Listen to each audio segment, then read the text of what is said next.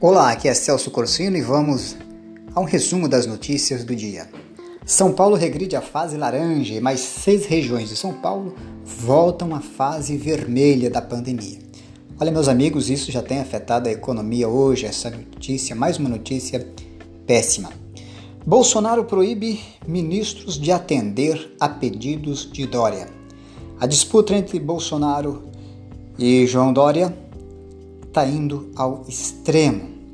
E claro, o bolsonarismo está ressuscitando João Dória, tornando-o viável para as eleições de 2022. Estudo indica ineficácia de ivermectina e de cloroquina. Curiosamente, esse mesmo estudo está sendo usado nas fake news como se fosse um estudo que comprova a efetividade desses medicamentos, o que já foi desmentidos pelos autores do artigo.